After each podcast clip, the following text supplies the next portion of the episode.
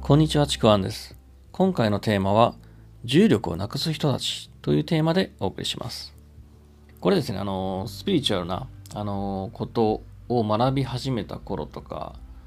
まあね、結構その幸福感とか安心感から、まあ、現実感がなくなって、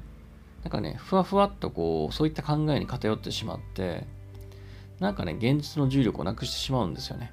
で、その重力をなくした人には、現実の一歩を踏み出すことって絶対できないんですよね。でね、あの、これ、スピーチな考えとか、まあそういうことに初めて触れた人の頃に多いんですけども、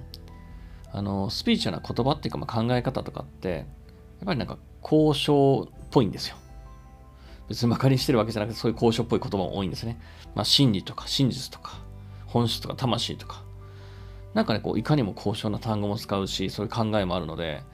自分もなんだろう、その一部になった気がして、すごく気分も高まるんですよね。で、気持ちいいんですよね。で、そして何か分かった気になるんですよ。で、まあ、またそういうね、言葉だけじゃなくて、まあ、ヒーリングとかね、いろんなワークとかもやっていると、あの、本当ね、今の現実から離れて、安心感とか、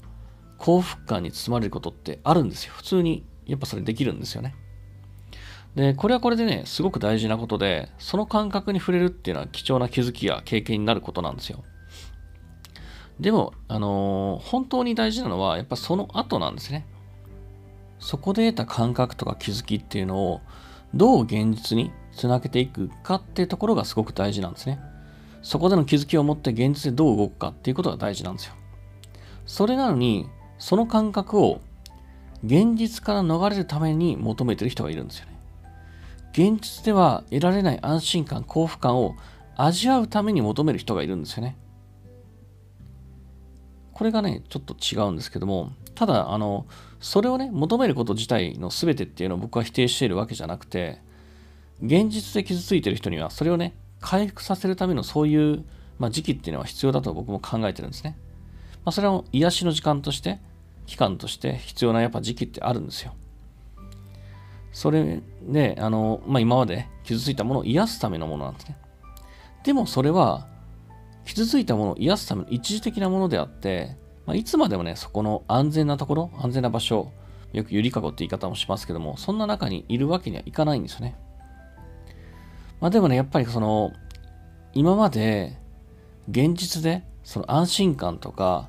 幸福感を得られなかった人、味わえなかった人ほど、その感覚が忘れられなくなってしまって、離れられなくなっちゃうんですよね。で、本来はその安心感とか幸福感を、それを現実でも感じられるためにすることが目的なのに、あの、逆にこう安心感と幸福感を得ることが目的になって、現実が後回し見えなくなっちゃうんですね。もうこれってその時点ですでに目的がすり替わっちゃってるんですよ。なんか、言ってしまえば手軽にこう安心感とか幸福感が得られるのでそれを得難い現実の優先度がいつの間にか低くなっちゃうことがあるんですよ。それじゃあいつまで経っても現実は変わらないんですよね。